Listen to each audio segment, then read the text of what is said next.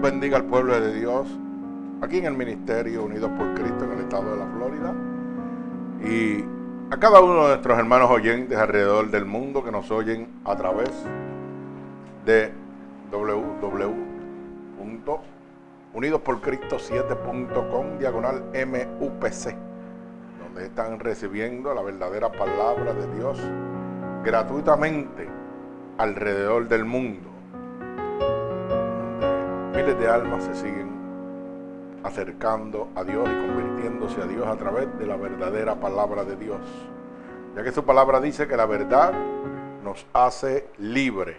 Gloria a Dios. Aleluya. Bendecimos el nombre de nuestro Señor Jesucristo. Mi alma alaba a Dios. Así que en este momento he titulado la predicación de hoy, llamados, el llamado de Dios a la salvación. El llamado de Dios a la salvación. Y lo vamos a ver en el libro de Mateo, capítulo 11, del verso 25 al verso 30. Y vamos a dar un paseo, ¿verdad? Como digo yo, por la... Mateo 11, capítulo 11, verso 25 al 30. Como dije al principio, vamos a estar dando un paseo eh, a través de la Biblia, viendo cómo Dios desde el principio ha llamado al hombre. Hombre muchas veces lo rechaza y muchas veces lo acepta. ¿Verdad? Pero vamos a ver desde el principio cómo comenzó todo. Así que, como dije al principio, el llamado de Dios a la salvación, el libro de Mateo capítulo 11, verso 25 al 30. Voy a orar por esta poderosa palabra. Señor, con gratitud delante de tu presencia, para que en este momento envíes tú esta poderosa palabra como una lanza, atravesando corazones y costados, pero sobre todo rompiendo todo yugo y toda atadura que Satanás, el enemigo de las almas, haya puesto sobre tu pueblo a través de la divertización del Evangelio.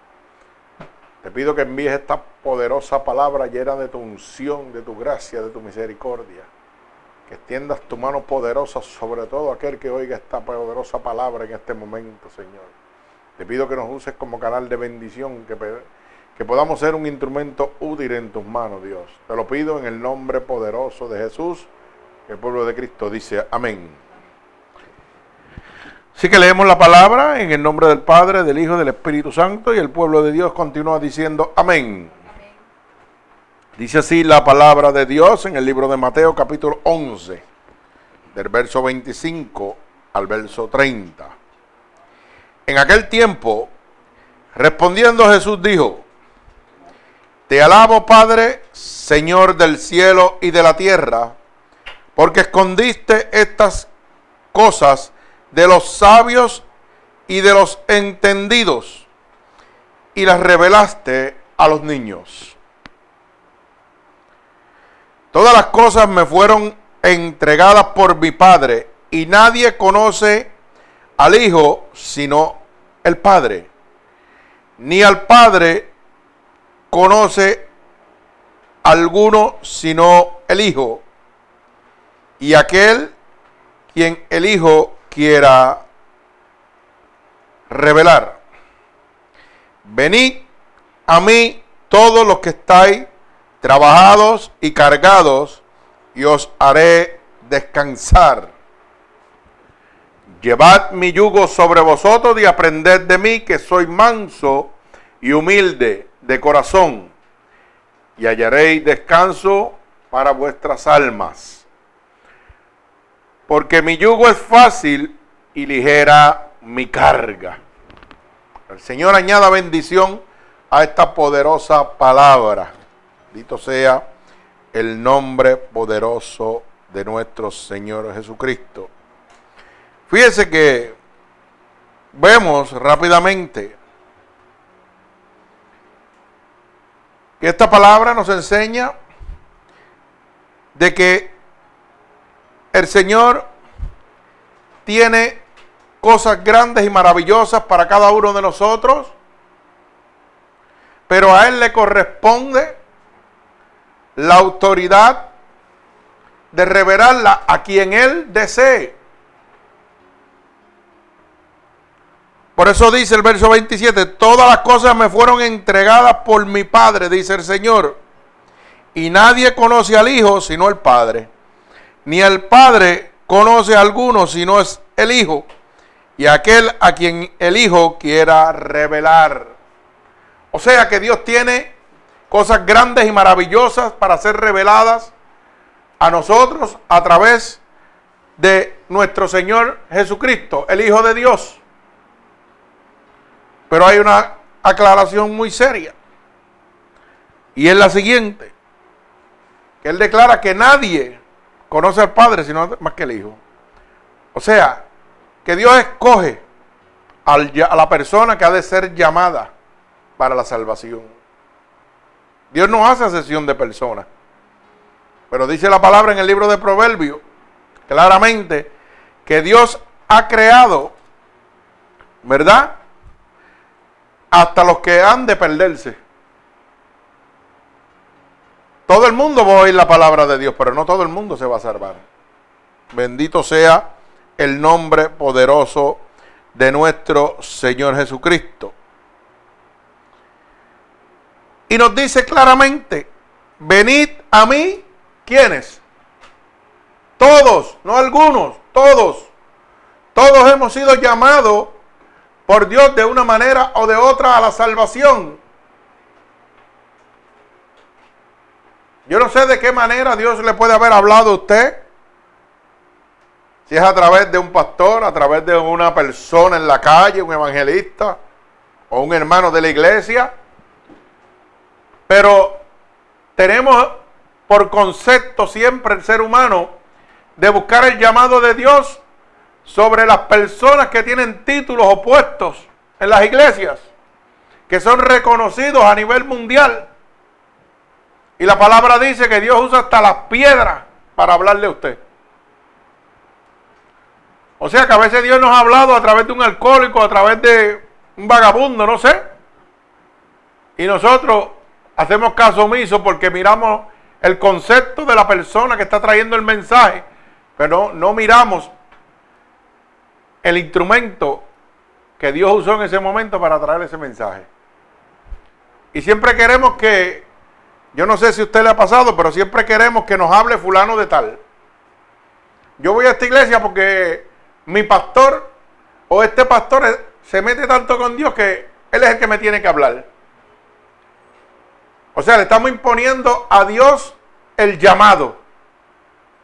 Yo quiero que tú me llames, pero yo quiero que tú me llames con fulano de tal. ¿Cómo imponerle a Dios el llamado suyo hacia la salvación? Una cosa que realmente es una cosa alarmante, porque siempre vamos donde queremos y las cosas como nosotros las queremos. Pero Dios nos habla en cualquier lugar con cualquier persona. Dios nos habla con la naturaleza. Dios nos habla con los animales. No tiene que ser con seres humanos. Dios nos habla con su creación. Bendito sea el nombre de Jesús.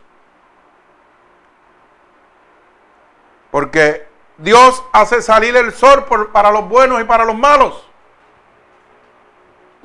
Dios hace que descienda la lluvia del cielo, tanto para el bueno como para el malo. ¿O acaso la lluvia cae y se mojan los buenos y los malos no? O a la inversa. La lluvia que hay es para todos. El sol sale y es para todos. La noche cae y es para todos. Lo que pasa es que es el concepto de ver la grandeza de Dios. La persona impía, pecadora, no puede ver la bendición que Dios derrama de él todos los días, cada vez que se levanta o cada vez que se acuesta. Pero los que han recibido el llamado de Dios, sí lo pueden ver, pueden entender. Pero ese llamado es para todos. Por eso dice, venid a mí, todos los que estáis trabajados y cargados, y yo os haré descansar. Fíjese que el Señor te hace una invitación. Una invitación para aquel que en este momento no le encuentra sentido a su vida.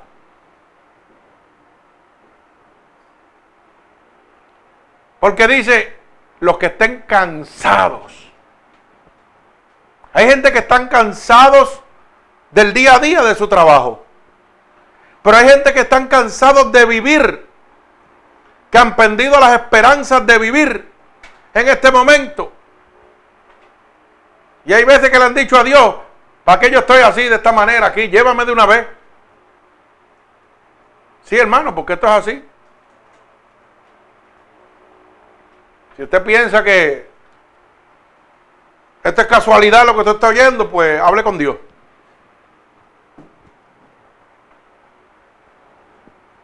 ¿Cuánta gente en este momento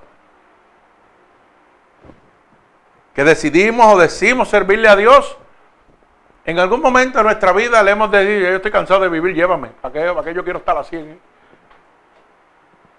Y el Señor vuelve y te repite, venid a mí los que estén? Cansados. ¿Estás cansado de la vida? Ven a Cristo. Y le encontrarás un nuevo horizonte a tu vida. Ven a Cristo y encontrarás una nueva razón de vivir.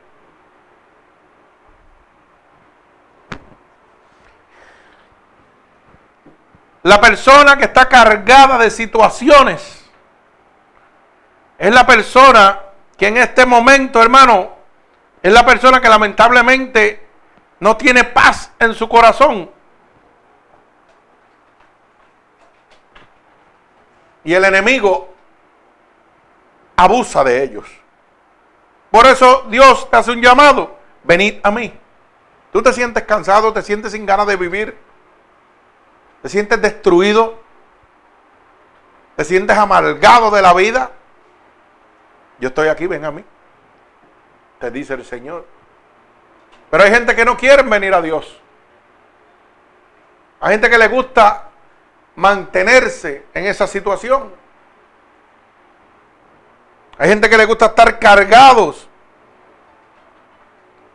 Que le gusta estar, oiga, lamentablemente destruidos Yo no sé cuál es tu situación en este momento. Pero fíjate, yo veo a través del mundo y de las enseñanzas que Dios nos muestra día a día. Yo veo personas que de la noche a la mañana la vida se le transforma. Y llega la luz de Dios a ellos. Y si hay un cambio natural en su vida. Pero el poder de Dios llega sobre ellos. Y ellos hacen suya esta, esta promesa de Dios. Venid a mí.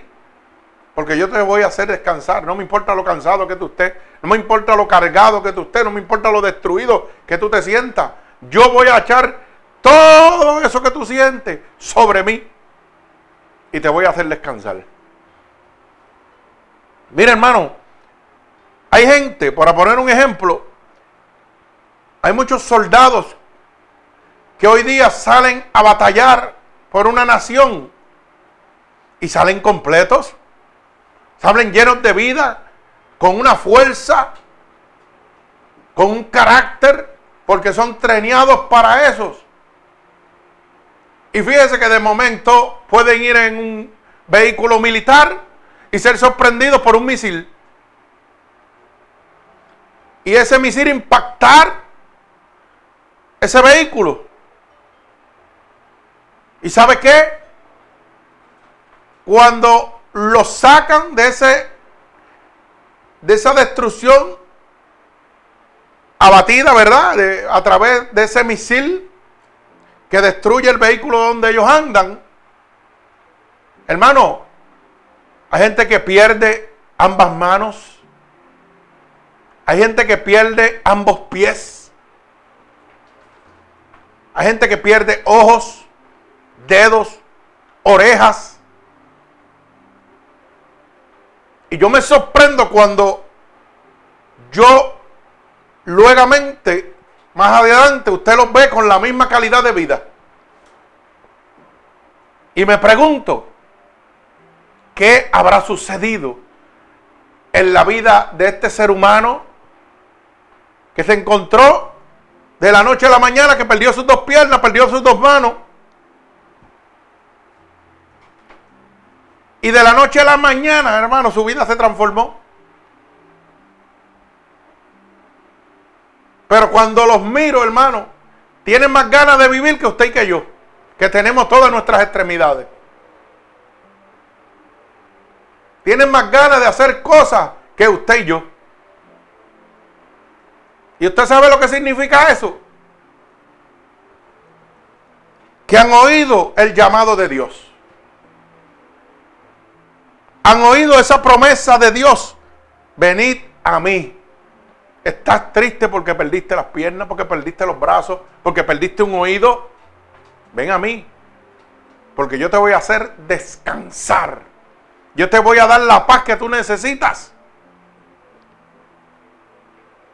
Y tienes más vida que nosotros mismos. Pero ¿sabe qué? También hay gente a la inversa. Hay soldados que pierden sus brazos, sus piernas, y la vida se le hace un infierno y no quieren ni vivir. Y se tiran para atrás para morir, para no luchar. Ya esa enseñanza que le enseñó el hombre de que tenía que ser un guerrero, se le olvidó. Dios va donde ellos, le dice, ven, que quiero hacerte descansar, quiero hacerte olvidar que ya no tienes piernas, que ya no tienes brazos, que no tienes ojos. Yo quiero hacerte olvidar todo eso. Te quiero hacer sentir como si lo tuvieras todo nuevo. Y le dicen a Dios, ah, claro, como tú no tienes, los, tú no, a ti no es que te faltan los ojos, ni los, brazos, ni las piernas. Y entonces tú le ves la vida amargada. Y los ves destruidos y acabados. Hermano, porque no reciben el llamado de Dios. Asimismo es la persona pecadora. Cuando no recibe el llamado de Dios, su vida es una amargura. Cuando Dios llama, Dios restaura. Dios levanta. Cuando una enfermedad abate mi vida, yo sigo viviendo de la misma manera como si no la tuviera. Porque Cristo habita en mi corazón. Pero cuando una enfermedad habita en tu cuerpo, tu alma empieza a desfallecer si no tienes a Cristo dentro de ti empiezas a preocuparte. Pero es motivo de preocupación si tú no sabes dónde va a ir a parar tu alma. Si tú has recibido el llamado de Dios a la salvación, hermano, puede venir lo que venga y usted va a estar contento. Por eso dice la palabra, y caminarás por el fuego y no te quemarás. Pero eso es solamente para los que han recibido el llamado a la salvación. Bendito el nombre de Jesús. Mire cómo dice la palabra de Dios, verso 29. Llevad mi yugo sobre vosotros y aprended de quién? De mí. ¿Por qué dice aprended de mí? Dice aprended de mí porque si hay un varón experimentado en quebranto, en dolor, en sufrimiento, es Jesucristo, el Hijo de Dios. Usted no puede venirle a decir a Dios que me duele aquí o me duele allá. Ay, tú no sabes cuánto me duele, mentira. Ay, tú no sabes cómo yo me siento. Y yo te pregunto, ¿y tú sabías cómo se sentía Jesús cuando le pasaron una lanza a través de su costado? ¿Tú sabías cómo se sentía Jesús cuando fue latigado? ¿Mm? ¿Usted sabía cómo se sentía él Cuando le enterraron una corona de espinas. Cuando en vez de darle agua le dieron vinagre para tomar. Cuando sus manos fueron atravesadas por clavos, sus pies. ¿Usted sabía? Usted no sabía. Cuando fue escupido, azotado, pisoteado. Para que hoy usted fuera libre de toda carga, de todo pecado. Y Dios te dice, ven a mí porque yo conozco todo el dolor, todo el sufrimiento. Yo lo pasé. Yo sé lo que tú sientes. Y nosotros venimos y creemos que Dios no sabe lo que nosotros sentimos. ¿Usted piensa que Dios no sabe el dolor que yo podía haber sentido cuando me atacó esa terrible enfermedad en mi vida? Dios lo sabía completamente. Porque dice que por su llaga fuimos curados. Él tiene el poder y la autoridad. Esa sangre vicaria derramada en la cruz del Calvario cura toda enfermedad. Así que Él sabe lo que yo siento cuando estoy enfermo. Él sabe lo que yo siento si a mí me falta un oído. Él sabe lo que yo siento si a mí me faltan las piernas, si me faltan los ojos, si me faltan las manos. Dios lo sabe. Y te está haciendo un llamado. Ven a mí para yo hacerte descansar. Ya deja ese estado donde estás metido. Hermano, es deprimente ver una persona lamentablemente, por decirlo como se dice en la calle, que le apeste la vida. Que todo el día esté amargado. Y no tenga ganas de vivir. Y es más triste que digamos que somos cristianos. Porque estamos contradiciendo la palabra de Dios. Bendito sea el nombre de Dios. Dios te hace un llamado en este momento. Venid a mí. Ven a mí. Yo no sé cuál es tu situación, pero Dios te está diciendo, ven a mí. Oye, lo perdiste todo, te quedaste en la calle. Ven a mí. Yo te voy a quitar ese sufrimiento. Tu marido se fue con otra o tu mujer se fue con otro. Ven a mí porque yo te voy a quitar ese dolor que hay en tu corazón. En este momento te ataca una enfermedad incurable. Ven a mí porque yo tengo el poder y la autoridad para salvarte y sanarte.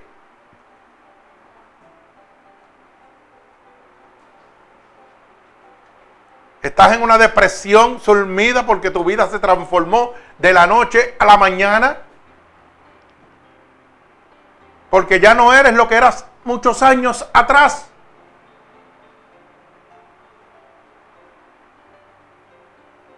Hermano, pero usted tiene que entender que usted no es lo que usted era años atrás por las decisiones que usted tomó. No porque Dios lo puso en esa condición. Se puso usted mismo por no ir a Dios cuando lo llamó. Cuando Dios le habló a través de sus amigos, a través de sus familiares, a través de sus hermanos, de sus primos, de sus tíos. No quisimos oír a Dios porque estábamos mirando a nuestro amigo, a nuestro familiar, a nuestro hermano, a nuestro primo, pero no estábamos entendiendo que era Dios que nos estaba previniendo de lo que usted se encuentra hoy y de la situación en que usted se encuentra hoy.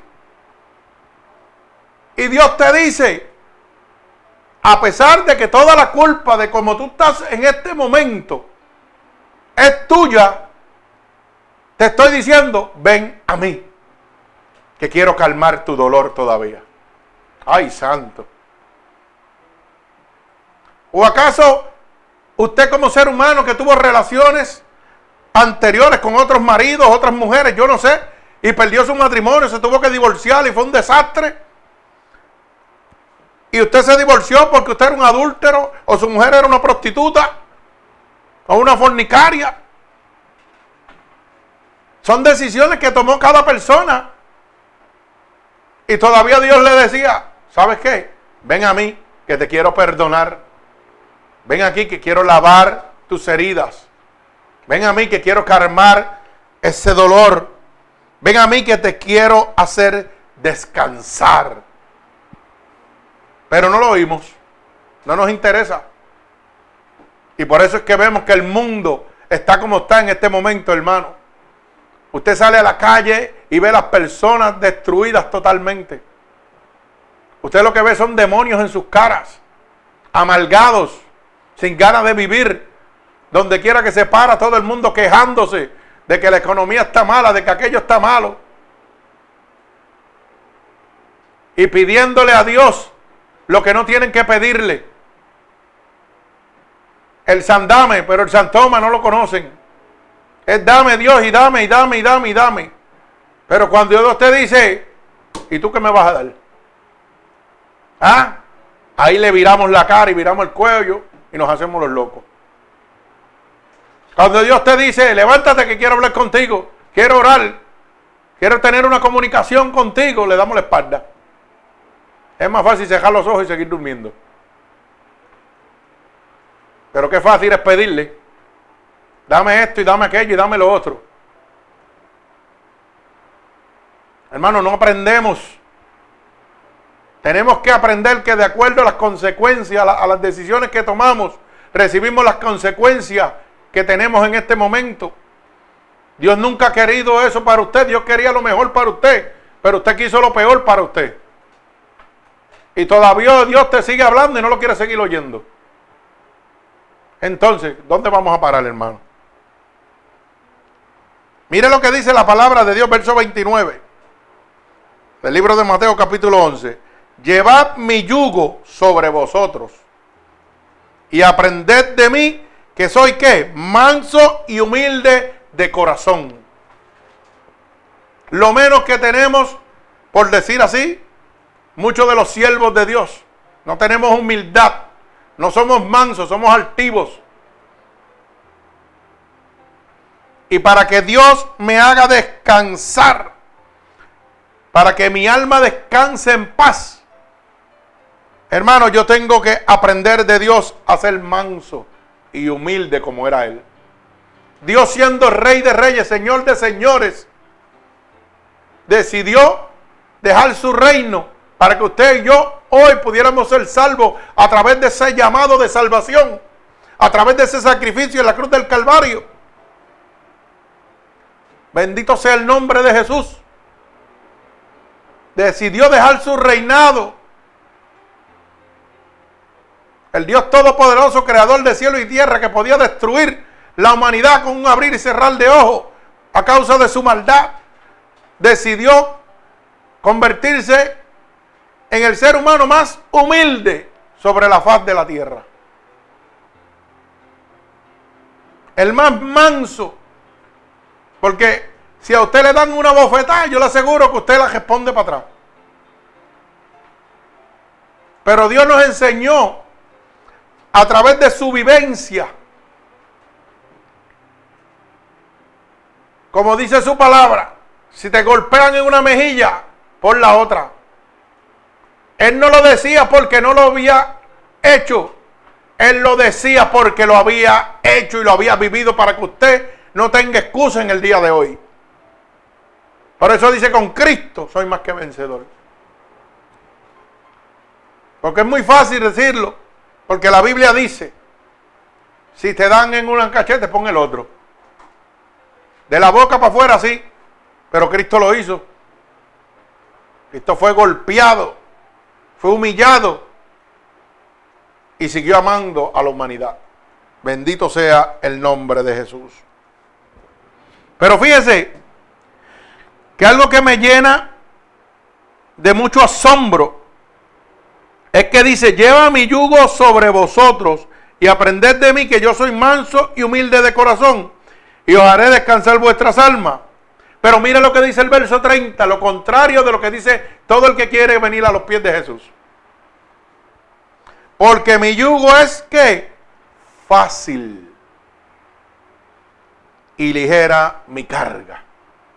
Fíjense que Dios dice que el yugo que Dios pone sobre ti es una cosa sencilla, es fácil.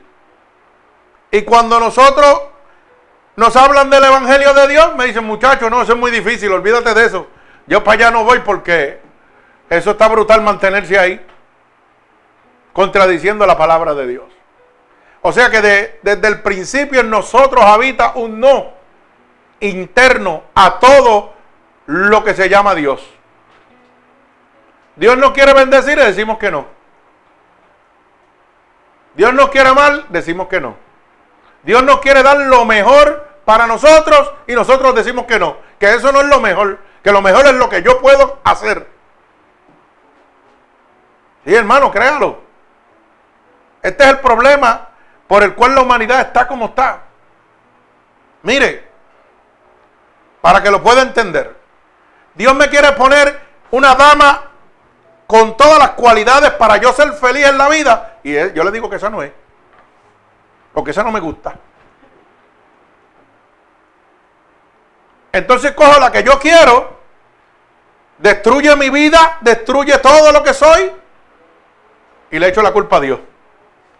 Pues si Dios te dijo que esa no era, pero a ti te dio la gana de que era esa. ¿Usted no se ha dado cuenta de eso? Oye, te estoy diciendo que esa no es, que eso es un demonio. No te metas con eso. Pero esa es la que yo quiero. Cuando viene la consecuencia, la culpa es de Dios, la culpa no es mía. No, hermano, la culpa es mía porque yo no oí a Dios desde el principio que me lo dijo.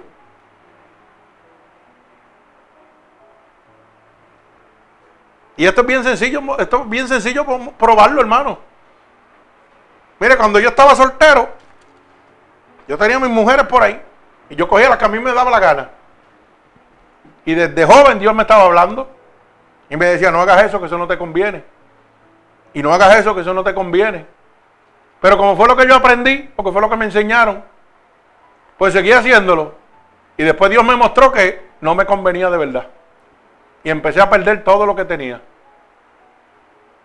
Casa, dinero, todo lo que tenía, familia, hijos, todo lo pegué a perder. Pero eso era lo que yo quería, porque Dios me lo estaba advirtiendo y yo no le hice caso. Todo el tiempo Dios me lo dijo. Me lo dijo a través de mi mamá. Me lo dijo a través de mi familia, de mis amigos.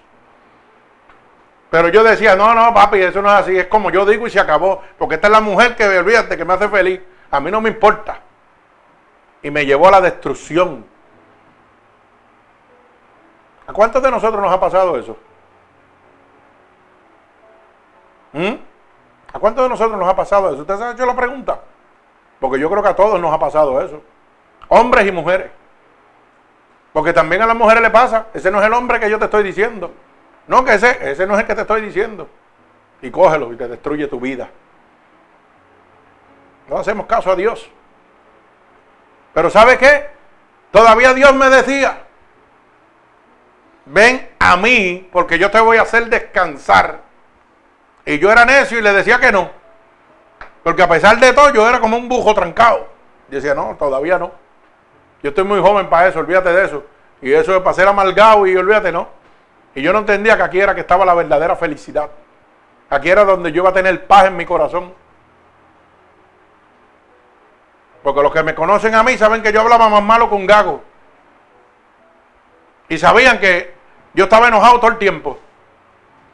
Como me pasara cualquier cosa, explotaba como un psiquitraba y la cara mía era montada, como la de un bujo. Amargado toda la vida. Me reía por cinco minutos, pero después me apestaba la vida. Después me quedaba en unas esquinas mirando para el cielo. Ay, ya yo no quiero vivir.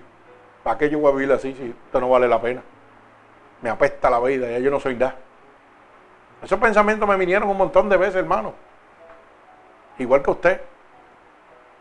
Pero había uno que me decía, ven a mí, ven a mí que yo quiero darte la paz que tú necesitas.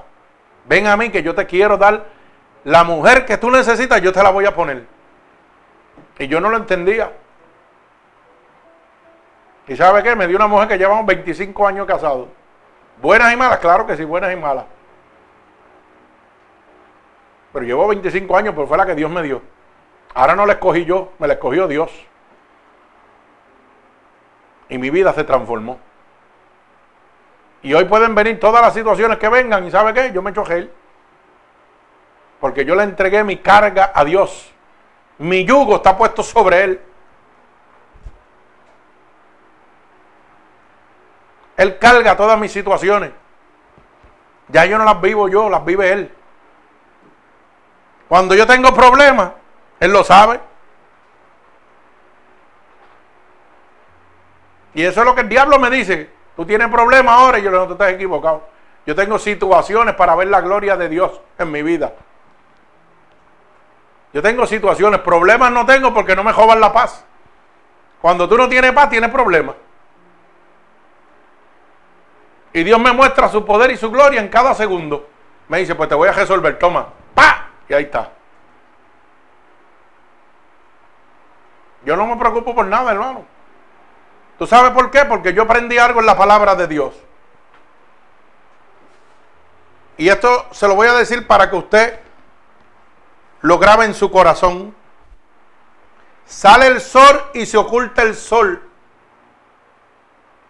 Todos los ríos dan a la mar y la mar nunca se sacia. No hay nada nuevo bajo el sol. Alaba alma mía Jehová. ¿Usted sabe lo que significa eso? Que siempre va a ser lo mismo. El sistema no va a cambiar, el que cambia es usted con sus decisiones. El sol va a salir para buenos y para malos. Va a salir por la mañana y se va a ocultar por la tarde. Los ríos siempre van a, dar a la mar. Y usted ha visto que la mar se llena. La mar nunca se llena. Eso no va a cambiar, va a ser lo mismo. Toda la vida ha sido desde el principio hasta el fin. El que tiene cambios es usted y yo. Pero cambios para bien o para mal, de acuerdo a la decisión que Dios haya puesto. Oiga, que Dios haya traído a nosotros y nos hayamos tomado una decisión errónea. De acuerdo a la decisión que usted tome, es que va a haber un cambio. Pero usted no puede cambiar el mundo, el que va a cambiar es usted. Y para bien o para malo, se va con Dios, se va con el diablo. Aquí no hay término medio. Y mucha gente dice, ah, tú no sabes por qué yo me siento así porque tú no estás pasando por eso. Mentira es el diablo. Eso es mentira. ¿Y usted sabe por qué? Porque hay gente en la misma situación que usted y viven alegres y felices. Y hay gente peor que usted y vive más feliz que usted. ¿Usted sabía eso? Así que eso de cogerse pena uno mismo está bien equivocado. Eso es estrategia del diablo para destruirlo a usted. Porque hoy usted se levanta y se salta de comida, ¿verdad que sí? ¿Y cuánto pagó por esa comida? Nada, porque el gobierno se la está dando. Pero ¿sabe qué? Hay niños en África, en Haití, que lo que comen es bolitas de tierra. Van a la tierra, hacen una bolita y se la comen. Porque no tienen que comer. Y sus estómagos están, mire, llenos de lombrices. Y yo quisiera que usted viera la sonrisa de ellos y jugando y brincando y no se quejan. ¿Y por qué será? ¿Y por qué usted teniéndolo todo se queja, hermano? Porque siempre se está quejando y siempre está cogiendo pena de usted mismo.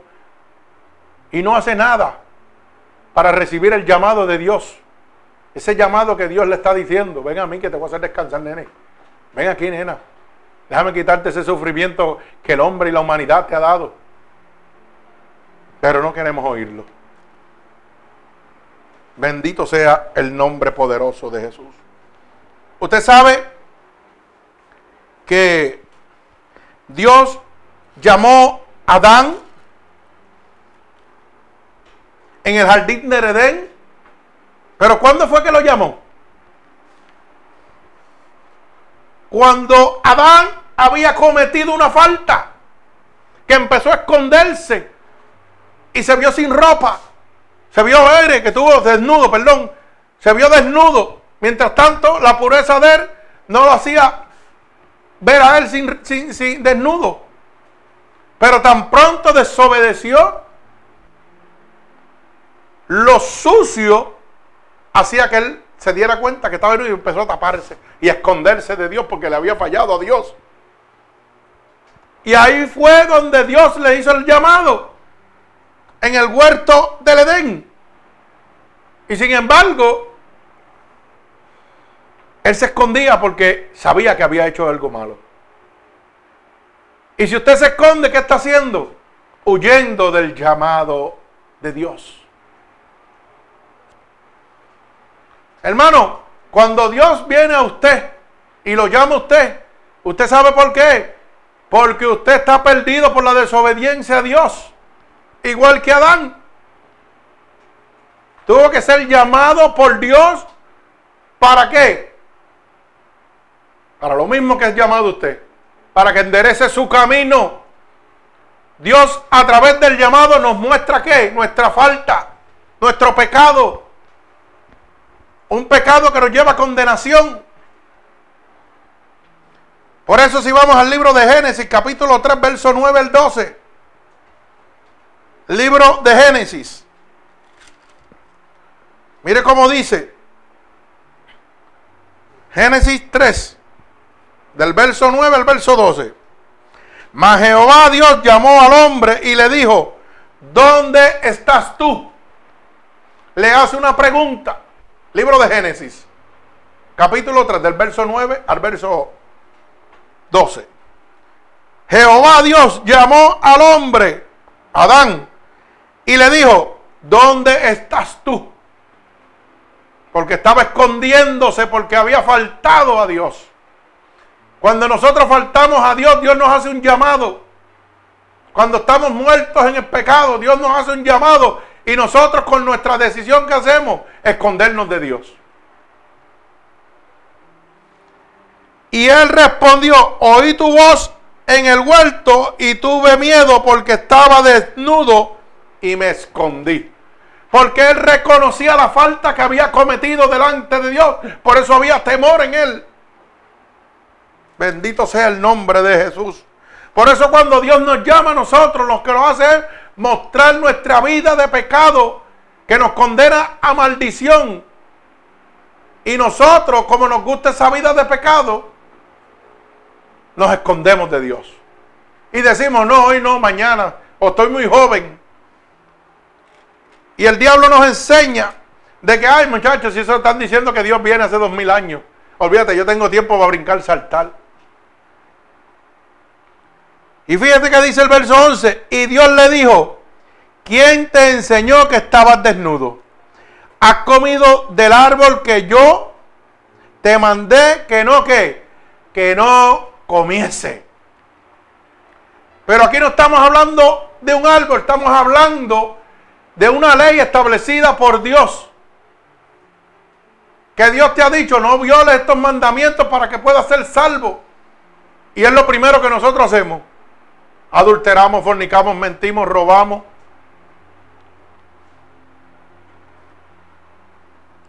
Y fíjese que dice el verso 12, y el hombre respondió, la mujer que me diste como compañera me dio del árbol y yo comí. Ay, santo. Lo mismo que hacemos en este momento. Tenemos nuestra buena mujer o nuestro buen hombre en nuestra casa.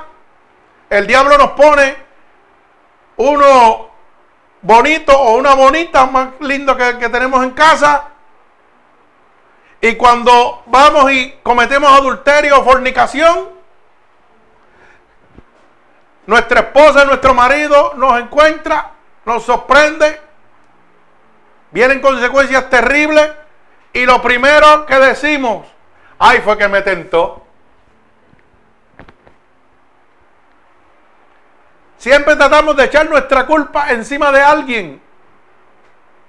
Por eso Adán dijo, la mujer que tú me diste fue la que me hizo pecar, fue la que me hizo desobedecerte. No, hermano, usted está equivocado. Usted tiene un libre albedrío para tomar la decisión que usted quiera. Por eso la Biblia dice que todas las cosas me son lícitas, pero no todas me convienen. Usted tiene derecho a todo, pero no todo le conviene. Cuando yo me embojacho y hay alguna avería, muchacho, fue que este me, me convenció a que yo bebiera. O cuando usted se convierte en un adicto a droga, no, fue que este me, tentó y yo probé y, la culpa nunca es mía. La culpa hay que echársela a alguien. Como dicen en mi pueblo, la culpa es huérfana, nadie la quiere cargar. Asimismo, desde el principio, Adán quiso echarle la culpa a Dios, a la mujer que Dios le había dado. de lo que había hecho. No, hermano, usted no puede echar la culpa de la culpa suya a nadie. La culpa es suya y la consecuencia es suya también. Si hoy yo me encuentro en el estado que estoy, es porque yo oí la voz de Dios. Si en el pasado yo me encontraba en la situación que estaba y eso me trajo una consecuencia al día de hoy, fue porque no oí la voz de Dios. Dios no me puso a aquella mujer para que me destruyera. Aquella mujer la cogí yo y todo el mundo me lo dijo y yo no hice caso. Pues ahora estás en la condición que estás porque no oíste la voz de Dios. Dios no, me, no creó las otras mujeres que destruyeron mi vida al principio para que me destruyeran a mí. Ellas están ahí para destruir a cualquiera porque son hijas del diablo. Me destruí yo porque yo tomé la decisión de irme con ellas.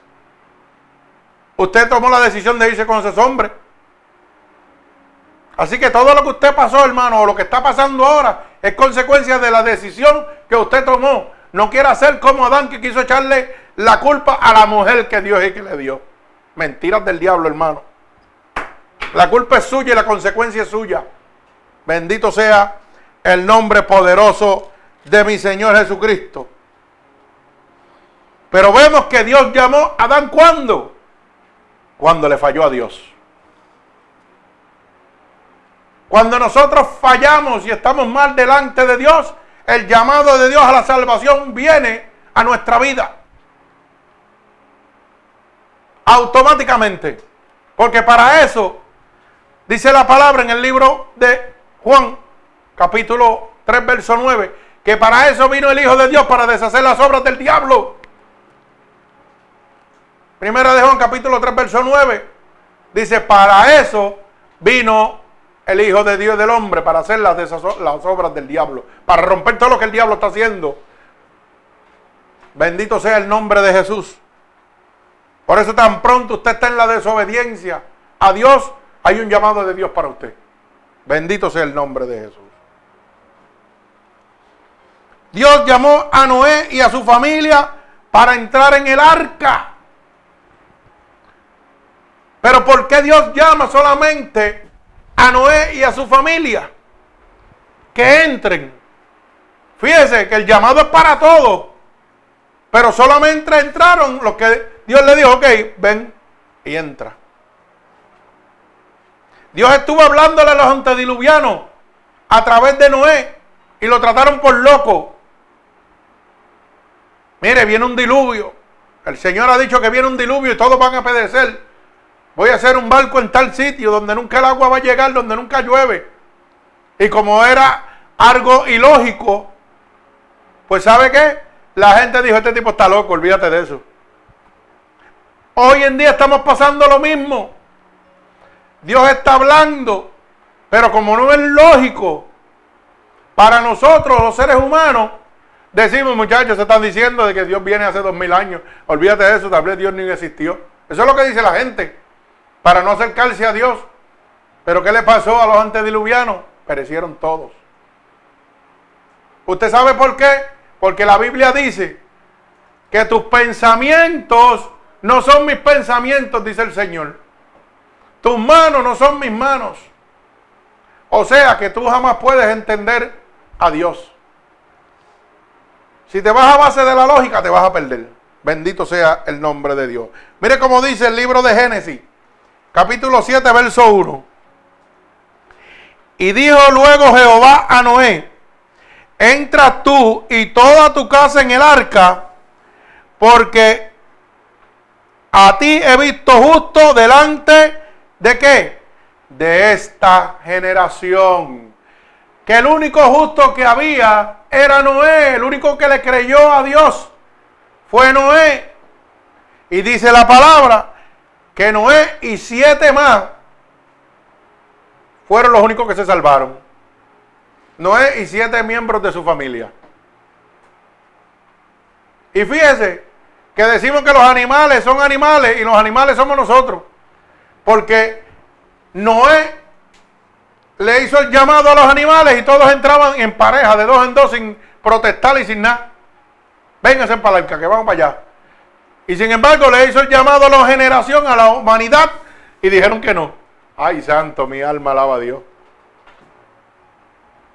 ¿Cómo usted cree eso? Pero ¿por qué Dios le hace el llamado a Noé? Porque era el único justo en medio de qué? De una generación perversa. Cuando Dios se acerca a usted a hacerle un llamado, es porque Dios ha visto algo en usted. Y lo ve usted diferente a lo que ve alrededor suyo. Por eso el llamado de cada uno es muy diferente y muy personal. Bendito el nombre de Jesús. Dios, Dios llamó al niño Samuel también. Mire cómo dice en el libro de Sa Primera de Samuel, capítulo 3. Primera de Samuel, capítulo 3, verso del 4 al 10, para que usted entienda que Dios llamó a Samuel también.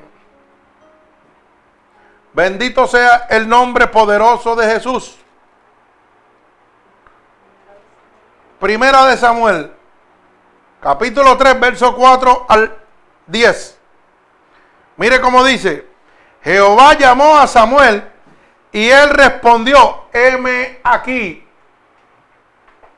Y corriendo fue a Elí y dijo, heme aquí, ¿para qué me llamaste? Y Elí le dijo, yo no te he llamado, vuelve y acuéstate. Y él se volvió y se acostó. Y Jehová volvió a llamar otra vez a Samuel.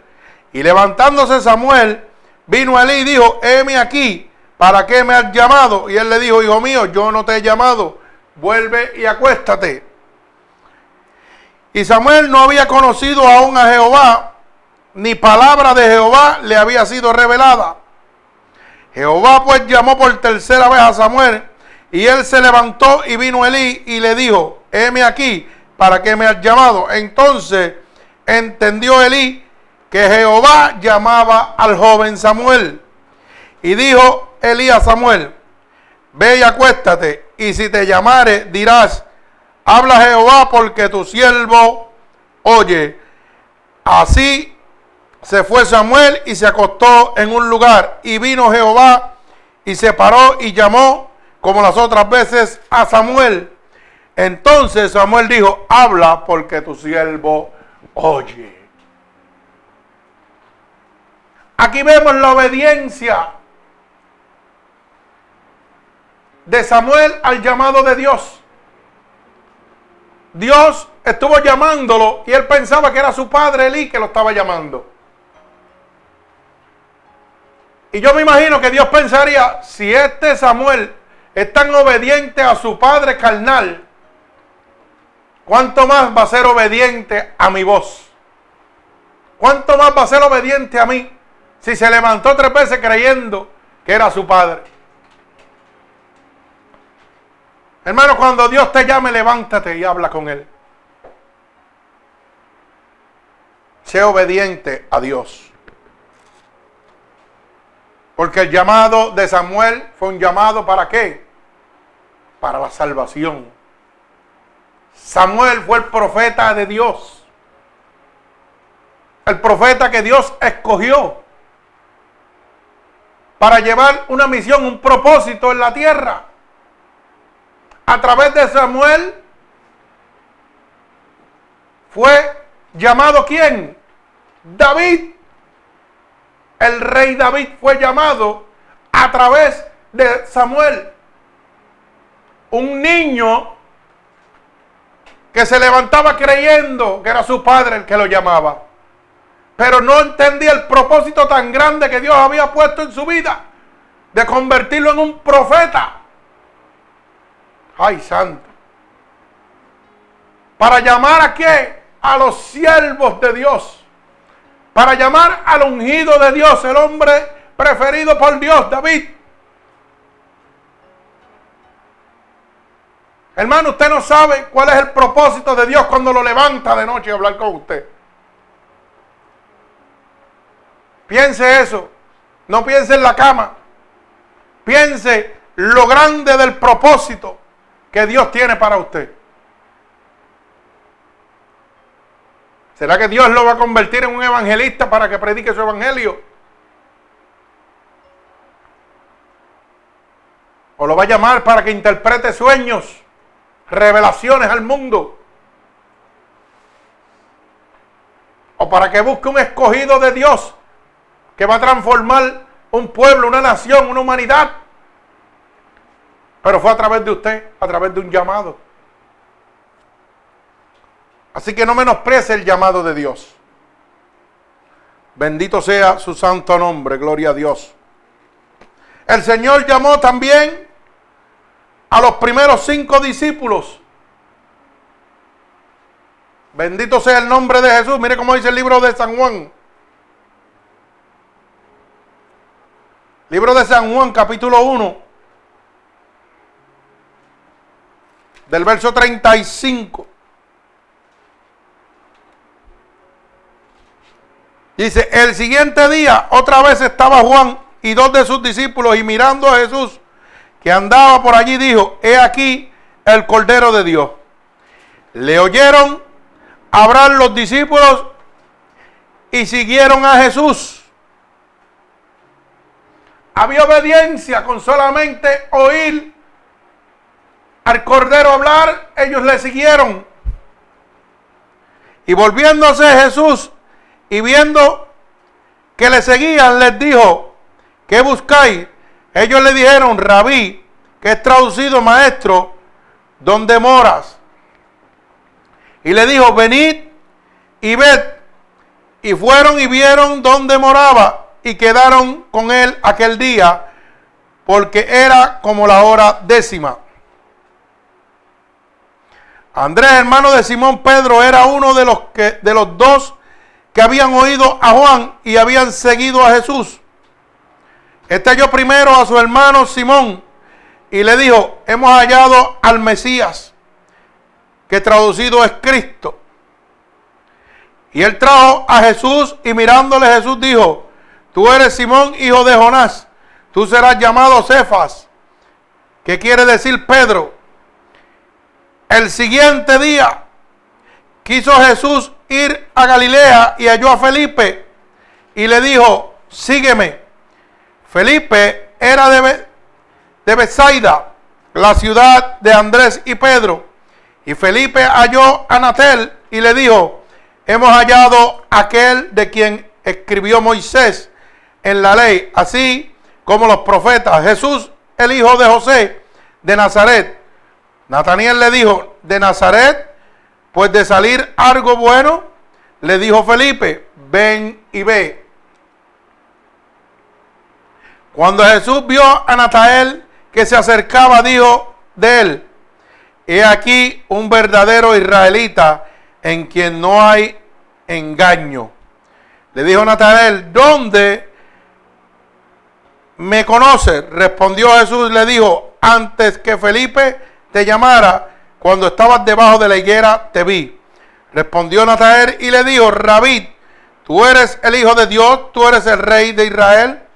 Respondió Jesús y le dijo, porque te dije, te vi debajo de la higuera, ¿crees? Cosas mayores que esta verás. Y él le dijo, de cierto, de cierto os digo, de aquí en adelante veréis el cielo abierto y los ángeles de Dios suben y descienden sobre el Hijo del Hombre. Fíjense que a través de cada uno de, de esos llamados, ¿qué era lo que había? Promesa de bendición. Dios no llama al hombre para ser maldecido. Dios llama al hombre para ser bendecido, para ser alegre, feliz. No para estar triste y amargado. Por eso le dice, de cierto, de cierto os digo, de aquí en adelante, desde el llamado de Dios a cada uno de estos cinco discípulos, dice, veréis el cielo que abierto. Dios te llama para que los cielos se abran en tu vida. Bendito sea el nombre de Jesús. Para que los ángeles de Dios que suben y descienden te protejan, te guíen te guarden. Bendito sea el nombre de Jesús. Mi alma alaba al Señor, gloria a Dios. O sea que el llamado de Dios es para traer gloria y bendición a tu vida. Mi alma alaba al Señor. El Señor Jesús llamó a los sedientos. Mire cómo dice el libro de San Juan capítulo 7, verso 37 al 39. Libro de San Juan, capítulo 7, del verso 37 al verso 39. Dice, en el último y gran día de la fiesta Jesús se puso en pie y alzó a voz diciendo, si alguno tiene sed, venga y beba. El que cree en mí, como dice la escritura, en su interior correrán ríos de agua viva.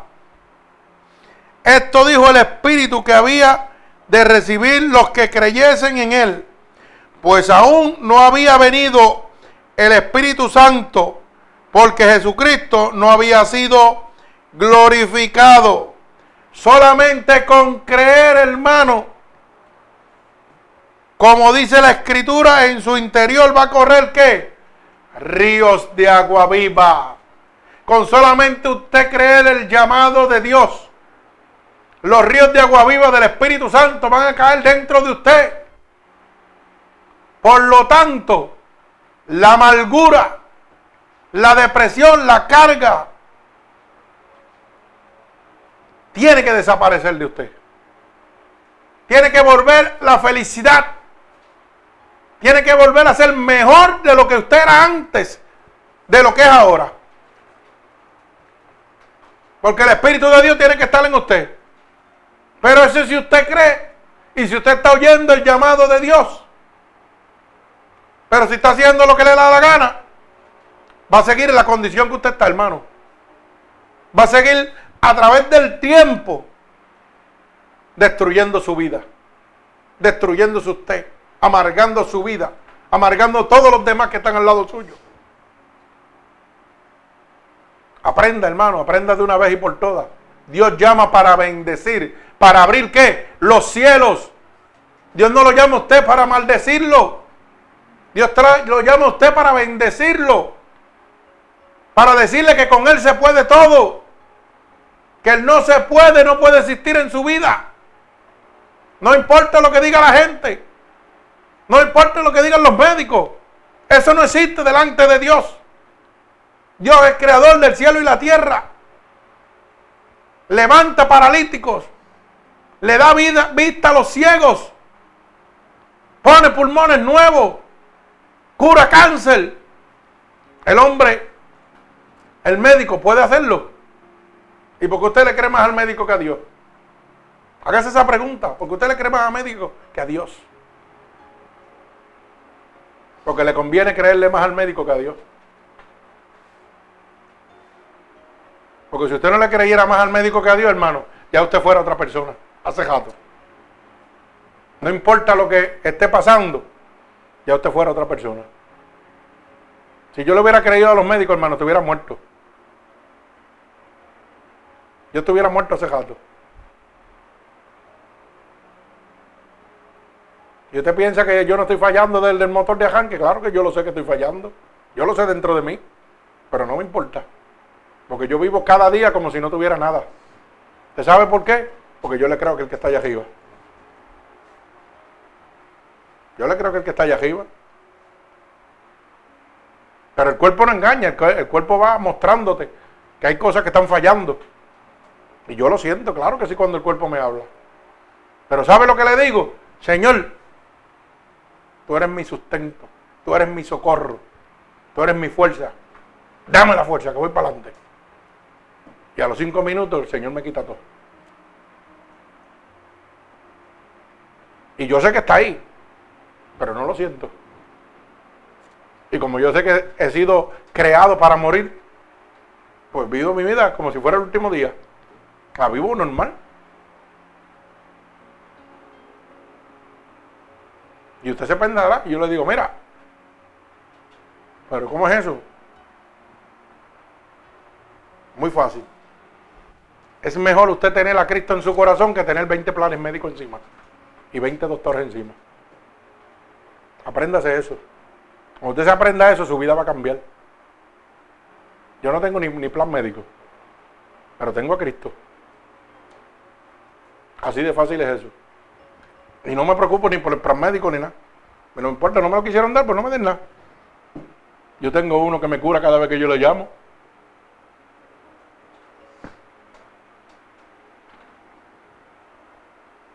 Y a veces me pongo a pensar y a analizar, como los locos. Señor, ¿por qué tú no, me no quieres que me den plan médico ni me den nada? ¿Y sabe qué ha venido a mi mente? Porque no quiero que te llenen de pastillas y de porquería para que te destruyan poco a poco, para que tú seas un parásito de ellos y vivan ellos de ti. Tú quieres salud, yo la tengo. Y no tengo que dañar tu cuerpo ni tu sistema con medicamentos y porquería.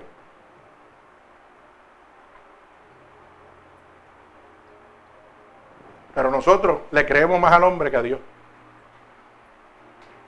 Créalo. Y ahorita Ana me estaba enseñando de una de esos de video, ahorita ayer, ¿verdad? Del chip.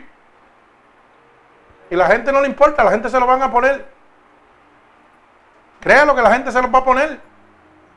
¿Usted sabe por qué? Porque el sistema le va a decir que si usted no se pone el chip, no va a tener Medicare. Y como usted le cree más al hombre que a Dios, pues se lo va a poner. Créalo. El chip le va a decir que si usted no se lo pone, no va a tener cupones. Y usted se lo va a poner. Porque usted no le cree a Dios. Usted le cree al hombre.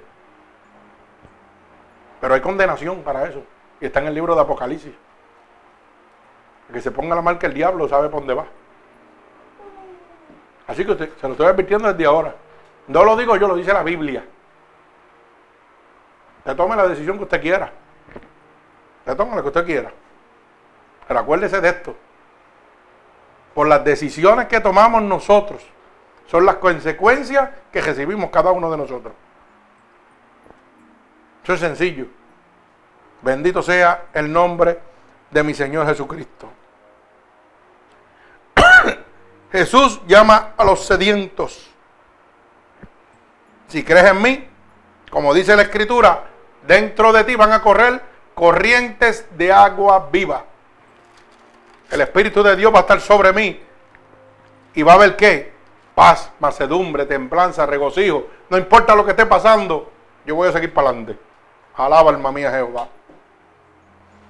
El Señor llama a los cargados y los cansados. Dios no vino a buscar los que están alegres y contentos. Dios vino a los que están acabados, que están destruidos, que están cansados, que están cargados, que la vida le apesta. A esos son los que Dios vino a buscar. Pero muchos de ellos no lo quieren. Les gusta seguir como están. Mire cómo dice el libro de Mateo, capítulo 11, verso 28. Libro de Mateo, capítulo 11, verso 28. Venid a mí todos los que están. Trabajados y cargados y yo os haré descansar. Es promesa de Dios, hermano, para usted. Que no importa lo que usted tenga en su vida, Dios le va a dar la paz que usted necesita. Hoy la gente no pueden dormir y lo primero que se meten es pastillas para dormir. Ah, yo tengo que descansar porque mañana tengo que trabajar. Y caen en el juego del diablo. Métete todas esas pastillas por ahí para abajo para que duerma. Y los riñones, los hígados, todo lo, todo lo, todo lo, todo lo, mire, todo destruyéndose por dentro para usted poder dormir. Y Dios te dice, ven a mí que yo te voy a hacer descansar. Déjame ponerte las corrientes de agua viva sobre ti para que tú veas cómo vas a dormir, como eres, como un principito. Ah, no, pero es más fácil creerle a Dios, al hombre que a Dios. ¿Mm? Así estamos viviendo, hermano. Gente cristiana, drogados de pastillas, porque no le creen a Dios. Me duele aquí, ¡ay! Dame una pastilla de esa para meterme la completa, que me endrogue completito para que se me quite el dolor. Y no es fácil decir, Señor, pon tu mano poderosa aquí. Aquí me duele, tú sabes dónde es. Y Dios te lo cura en el momento. Lo que pasa es que no le creemos a Dios totalmente. ¿Mm? Le creo una pastilla que me va a destruir con sus efectos secundarios, y a un Dios que me quiere bendecir, que me quiere quitar mi dolor, mi sufrimiento, gratuitamente, sin efectos secundarios, no le creo. ¿Cómo estamos? Alaba alma mía Jehová. Y ese llamado es para todos. Venid todos a mí. Los que estén cansados, cargados, ven a mí para que tú veas. Hermano, si usted está cargado de depresiones y de problemas, es porque usted no quiere venir a Dios. Dios le está haciendo el llamado, pero usted no quiere. Bendito sea el nombre poderoso de mi Señor Jesucristo. Mi alma alaba a Dios. El Señor Jesús llama al joven gobernador, al joven rico. Mateo 19. Bendito sea el nombre del Señor. Mateo 19. Del 1 al 10. Entonces vino uno y le dijo, maestro bueno, ¿quién? ¿Qué bien haré para tener la vida eterna? Él le dijo, ¿por qué me llamas bueno? Ninguno hay bueno, sino uno, Dios. Mas si quieres entrar en la vida, guarda los mandamientos. Le dijo, ¿cuáles? Y Jesús le dijo, no matarás, no adulterarás, no hurtarás, no dirás falso testimonio, honrarás a tu padre y a tu madre, amarás a tu prójimo como a ti mismo. Y el joven rico, gobernador, le dijo, todo esto lo he guardado desde mi juventud. ¿Qué más me falta? Jesús le dijo, si quieres ser perfecto, anda, vende todo lo que tienes y dalo a los pobres y tendrás tesoro en el cielo. Ven y sígueme. Oyendo esto el joven, esta palabra, se fue triste porque tenía muchas procesiones. Entonces Jesús dijo, a sus discípulos, de cierto, de cierto os digo, que difícilmente entrará un rico en el reino de los cielos. Otra vez os digo que es más fácil pasar un camello por el ojo de una aguja que entrar un rico en el reino de Dios. Cuando el Señor llama al joven rico, sabía que había guardado sus mandamientos. Pero ¿qué había? Había algo que impidía su salvación. Y era, ¿sabe qué? La riqueza. Todo lo que él poseía en esta tierra. Lo mismo que le pasa a usted. Usted está atado a todo lo que tiene aquí en la tierra. Cuando el Señor le dijo, véndelo todo y qué, y dáselo a quién? A los pobres, a los necesitados, a los que no tienen nada. El joven dio la vuelta y se fue. Pero Dios le había hecho un llamado a qué? A la salvación y le decía, te estoy cambiando la tierra esta, todo lo que tienes aquí, por un reino donde la polilla y el orín no lo pueden corromper, donde los ladrones no minan y hurtan. Te estoy entregando tesoros en el cielo y lo único que tienes que hacer es ven y sígueme. Fíjese, un hombre que lo tenía todo materialmente, también le dio la espalda a Dios. Usted que no tiene nada, también le sigue dando la espalda a Dios. Y Dios te sigue diciendo, ven acá, mijo, que quiero acabarte esa amargura que tienes en tu vida. Y sabe, y usted sigue diciéndole, no, yo para allá no voy. Yo me siento bien como estoy. Oye, te estoy hablando desde tu juventud. No, para allá como quiera no voy. Yo quiero caminar como a mí me da la gana. Eso es lo que le estaba diciendo el joven rico. No, no, no, no, no. Yo guardo tus mandamientos, pero no me toques las cosas que a mí son mías. Las cosas que son mías, tú no me las vas a tocar. Cuando el Señor le dijo, véndelo todo y sígueme, ¿qué le estaba tocando? Todo lo que él tenía. O sea, el joven rico quería decirle a Dios que él iba a entrar al cielo como él quería, no como Dios dice. Y eso le está diciendo usted a Dios también. Usted quiere entrar al cielo como usted le da la gana. No como Dios está diciéndole. Porque Dios quiere que usted entre, entre en gloria, en victoria, feliz, no amargado, no triste. No como un acabado, sino como un hombre levantado por Dios, como un guerrero. Y usted le sigue diciendo con su actitud lo mismo. No, no, yo voy para el cielo, pero yo voy como a mí me da la gana. No como tú quieres, Dios. Yo voy a seguir siendo el mismo amargado. Yo soy el mismo abojecido. Yo voy a seguir haciendo lo que me da la gana. Yo no me voy a levantar a orar contigo. No voy a hablar contigo tampoco. Yo voy a hacer lo que me da la gana, lo que a mí me gusta. Eso es lo que le estamos diciendo a Dios con nuestra actitud. Yo voy a seguir metiéndome los medicamentos que a mí me importa, no lo que tú digas. Yo creo más en el doctor que en ti. Eso es lo que le decimos a Dios.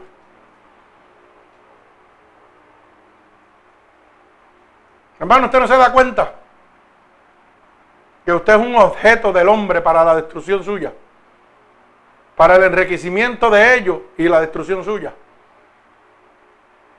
Y si usted no lo cree, mire, desde la primera visita que usted fue a un médico, ¿cuántos medicamentos le dieron? ¿Cuánto se toma ahora? Y mire cuánto se va a tomar el año que viene. Nunca baja, ni va a bajar porque eso es parte del sistema. Eso no va a bajar, eso va a seguir aumentando. Y uno te va a dañar el otro, y otro te va a dañar el otro. Y te van a hacer una bomba de tiempo. ¿Sabes para qué? Para ellos enriquecerse y tú perderte. Usted es un instrumento, hermano. Usted tiene a Cristo lo mejor. Tiene al Dios Todopoderoso. Levántese. Órele a Dios, háblele. Dígale, Señor, ¿qué vas a hacer conmigo? ¿Me vas a levantar o, o qué vamos a hacer? Háblele. Háblele a Dios. Pero no siga, no siga la manera que lleva, hermano. Hermano, Cristo viene. Y es triste y es lamentable ver lo que estamos viviendo. Esto es muy triste ver lo que estamos viviendo en este momento. El Señor Jesús también llamó a Saqueo. Bendito sea el nombre poderoso de nuestro Señor Jesucristo. Saqueo también fue llamado por Dios. Mi alma alaba al Señor. Mire cómo dice el libro de Lucas, capítulo 19. Lucas 19, del verso 1. Y habiendo entrado Jesús en Jericó, iba pasado por la ciudad y sucedió que un varón llamado Saqueo, que era jefe de los publicanos y rico, procuraba ver quién era Jesús, pero no podía por causa de la multitud, pues era pequeño en estatura. Corriendo adelante subió un árbol sicomoro para verle, porque había de pasar por allí. Cuando Jesús llegó a aquel lugar, mirando hacia arriba le vio y le dijo, saqueo, date pisa y desciende, porque hoy es necesario que pose en tu casa. Ay, santo. Oiga bien esa palabra. Dios pasaba, pero saqueo qué? Dice que era pequeño de estatura. ¿Correcto? O sea, que por la multitud que había no podía ver a Jesús. Pero ¿qué hizo? Se tiró para atrás y dijo, ay, yo no puedo, mira, yo no puedo ver a Jesús porque yo soy chiquito. ¿Dijo eso? No, él no dijo eso, hermano. Dice que él buscó una estrategia, que se trepó en un árbol para ver a Dios. Porque él sabía y había oído de Jesús. Y conocía su poder. ¿Qué es lo que le estoy hablando ahora? Hoy en día conocemos el poder de Dios y nos, conformamos con decir, ay, yo no puedo hacer esto, ay, yo no puedo hacer aquello otro, ay, yo tampoco puedo, todos no puedo.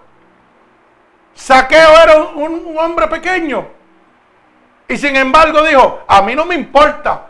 Ellos dicen que yo no puedo humanamente, pero yo voy a buscar la estrategia para yo ver a Jesús. ¿Y qué hizo? Buscó una manera y se trepó un árbol. Usted tiene que buscar la manera de encontrar a Dios. Dios está aquí, Dios está a su lado. Pero usted tiene que moverse. Oiga, tirado patas arriba no lo va a encontrar. No lo va a encontrar, así tiene que hacer como hizo Saqueo. ¿Y qué dice la palabra en el verso 5?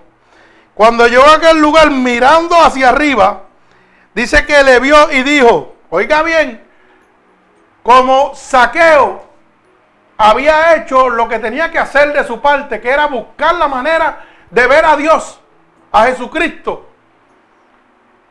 ¿Qué dice el Señor? Mirando hacia arriba. ¿Vio a quién? a Saqueo. Si Saqueo se hubiera quedado tirado para atrás, porque él era pequeño, ¿usted cree que Dios lo hubiera visto? Pues tampoco Dios lo va, a, ver a usted si usted sigue acostado y no quiere meterle las manos con Dios. Si usted quiere tirar para atrás, tampoco Dios lo va a ver. Usted tiene que hacer su parte, hermano. Usted tiene que moverse. Usted tiene que poner las pilas. Dios le gusta a los guerreros, no los vagos. Usted quiere ponerse al día, métase con Dios. Cambie su sistema para que Dios lo pueda ver. Haga su esfuerzo para que Dios vea el esfuerzo que usted está haciendo. Y dice que Dios miró hacia arriba y le vio y le dijo, saqueo, date prisa y ven, desciende. Porque hoy es necesario que qué? Que yo pose en tu casa. Él solamente lo quería ver. Y Dios le dijo, no, yo no, tú no me vas a ver. Yo me voy a quedar contigo. Porque tú hiciste el esfuerzo para verme. Tú hiciste el esfuerzo para que yo pudiera tener una comunión contigo. Así que yo me voy a quedar contigo. Si tú haces el esfuerzo para que Dios te vea, Dios va a estar contigo. Dios se va a quedar contigo. Pero si sigues tirado para atrás y no quieres hacer nada, Dios va a seguir su camino y tú te vas a quedar. Hermano, Dios está a la puerta. Dios está a la puerta. Y si usted no hace su parte, usted se va a quedar. Bendito sea el nombre poderoso de mi Señor Jesucristo. Mi alma te alaba, Dios. El Señor llamó a Saulo de Tarso también. Y estamos combinando. En el libro de los Hechos, capítulo 9, verso 4 al 6. Libro de los Hechos.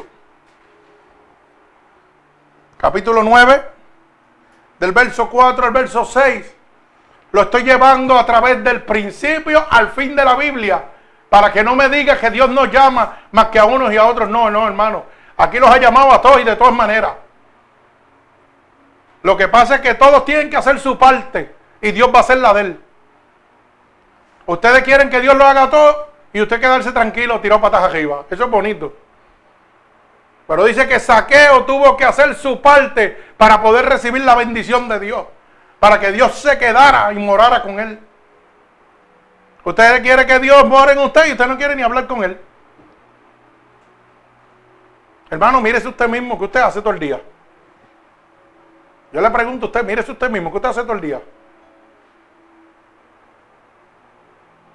No me conteste a mí, contésteselo a Dios, porque Dios lo está mirando y Dios sabe. Y Dios sabe lo que le está diciendo en este momento, mi siervo te está hablando. Mira a ver qué vas a hacer. Mira a ver qué vas a hacer porque te vas a quedar. Créalo, se va a quedar. Y yo se lo digo porque a mí Dios me hizo la misma pregunta. Si yo vengo hoy, ¿tú te vas conmigo?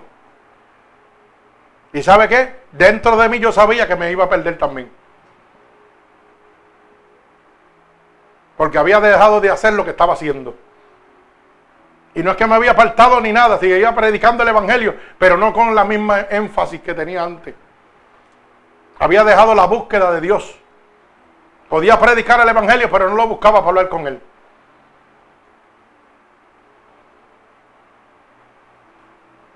Y cuando me hizo esa pregunta a través de mi hermano Carlos, eso mismo me dijo, no me conteste a mí, contéstaselo a Dios que te está mirando.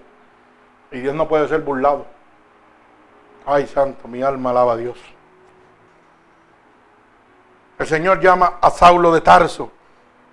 Y dice así, y cayendo en tierra, oyó una voz que decía, Saulo, Saulo, ¿por qué me persigues? Él dijo, ¿quién eres, Señor? Y le dijo, yo soy Jesús, a quien que tú persigues. Dura cosa es dar golpe contra el aguijón. Él temblando y temeroso dijo, Señor, ¿qué quieres que yo haga? Y el Señor le dijo, levántate y entra en la ciudad y se te dirá lo que debes hacer. Dios nos hace un llamado a cada uno de nosotros. Saulo de Tarso era un asesino de cristianos, un perseguidor de cristianos, mataba a los cristianos. Y Dios le dio, oiga, por llamarlo, le dijo, ¿sabes qué? Si tú eres tan guapo para matar todos mis siervos, todos los cristianos, tú tienes que ser un buen guerrero para mí. Dios no lo estaba mirando como un asesino. Dios lo estaba mirando como un hombre obediente que podía hacer lo que Dios quisiera que él hiciera. Y rápidamente, ¿qué hizo? Lo llamó. Pero llamó un asesino, un hombre que estaba perdido. Lo llamó a la salvación. Y Saulo lo único que le dijo, ¿qué tú quieres que yo haga? Él no pegó a cuestionarle a Dios. Él le dijo, ¿qué tú quieres que yo haga? Oyó el llamado de Dios a la salvación. No como otros que no oyen el llamado de Dios. Que Dios nos hable y queremos seguir haciendo lo que nos da la gana. Saulo podía seguir matando a, a cristianos. Pero reconoció que aquel era Dios reconocía ese poder, esa autoridad. Y en un momento le dijo, hey, ¿qué tú quieres que yo haga? Haz conmigo lo que tú quieras, dale. Saulo no le preguntó a Dios, ni le dijo a Dios como le decimos nosotros. Ay, es que yo no, yo no, yo, yo, yo, yo, yo soy gago. Yo, yo, yo, yo no sé nada de la Biblia. No, Saulo no conocía nada de la Biblia, que Saulo era un asesino. Ay, yo no puedo hablar de ti porque yo no sé nada. Saulo era un asesino, Saulo, no, era un hombre letrado, era un asesino. Y si era un asesino, yo supongo que no sabía ni leer ni escribir. Tenía que ser un analfabeta. Porque ese era su trabajo, matar gente. Él no era un, un, escriba, un fariseo, un maestro de la ley.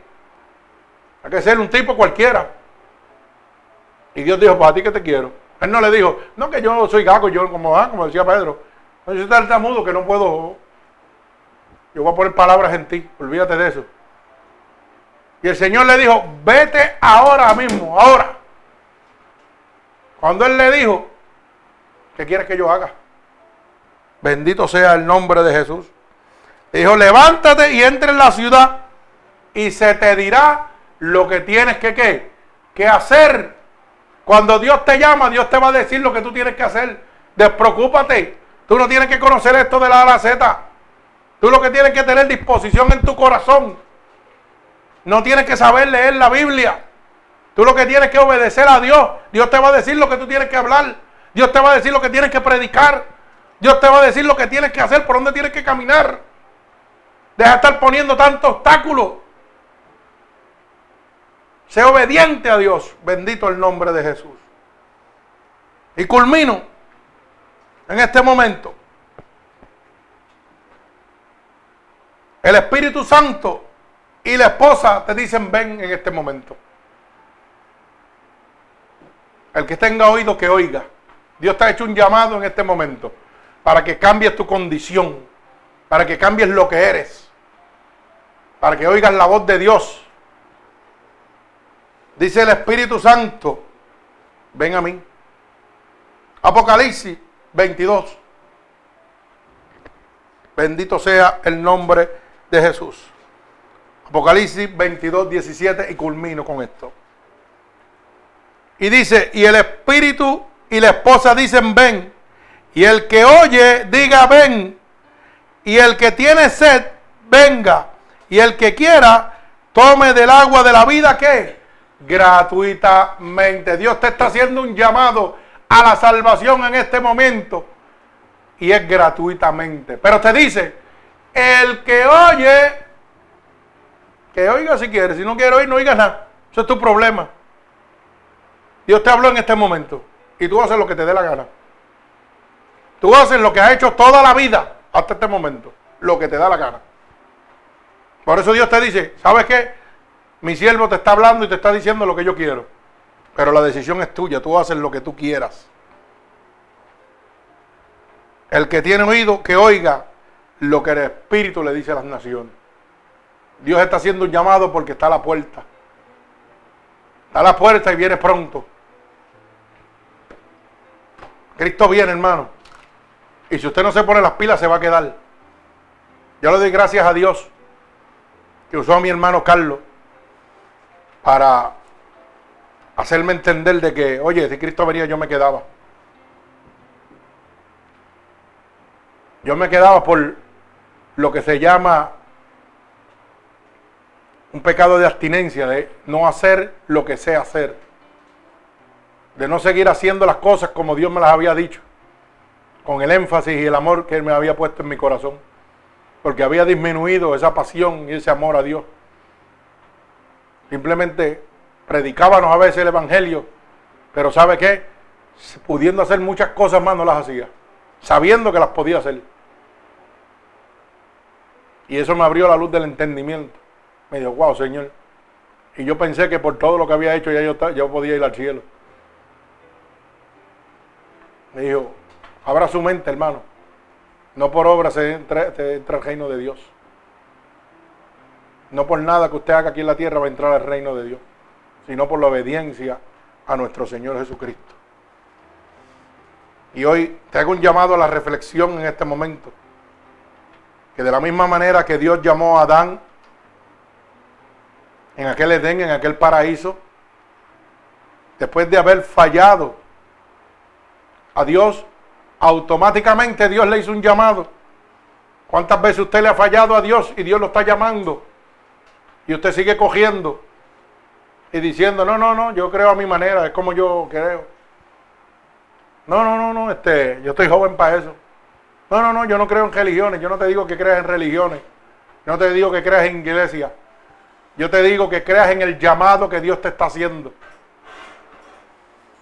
Cuando Dios llama al hombre es para salvación, es para abrir el reino de los cielos. Dios llamó a Samuel siendo un niño. Dios no, Samuel no sabía que él iba a ser el profeta de Dios y era un simple niño.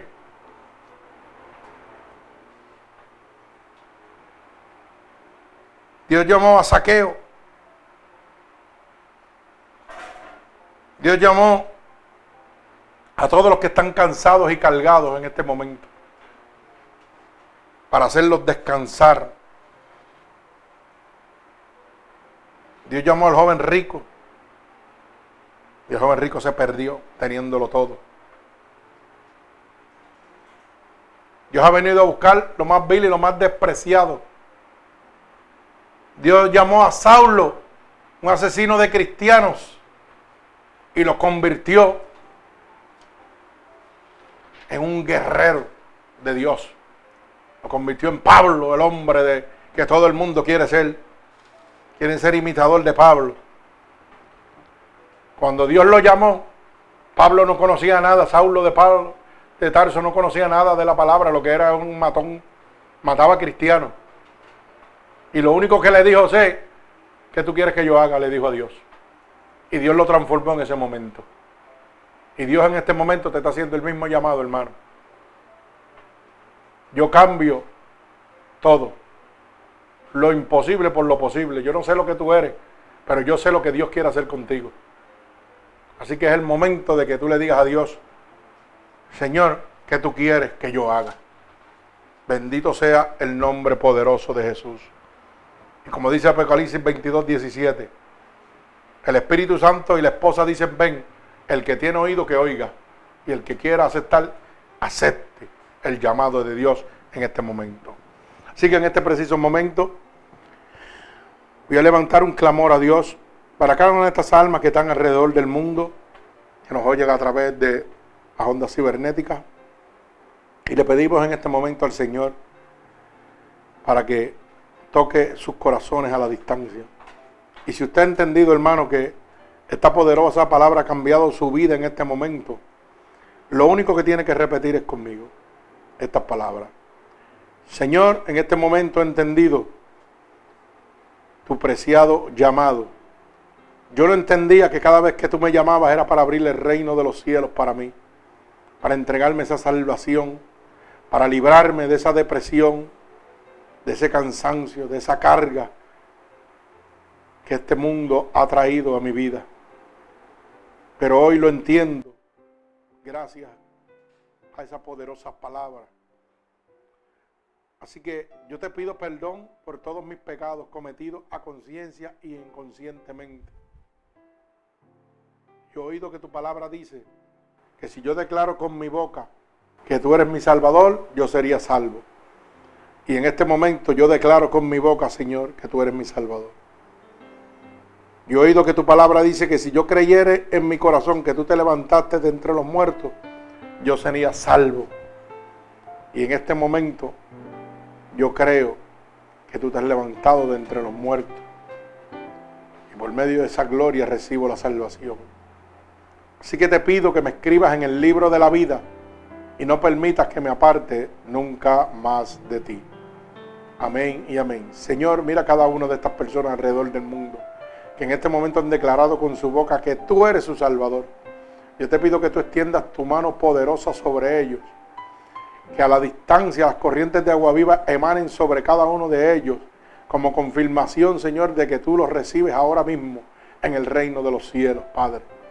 Padre, por el poder y la autoridad que tú me has dado, yo declaro un regalo del cielo sobre cada uno de ellos, Señor, en este momento. Cúbrelos con tu Santo Espíritu, Padre. Llénalos de tu unción fresca en este momento hasta donde sobreabunde.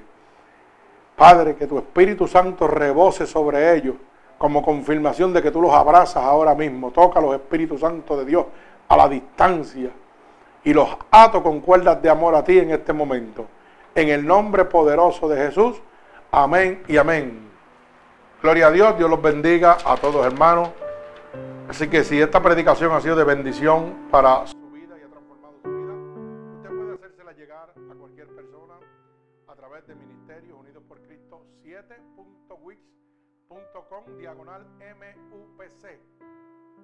Recuerde que esto es gratuitamente para la salvación de las almas. Ahí encontrará esta predicación y muchas de las anteriores. Que el Señor me los bendiga.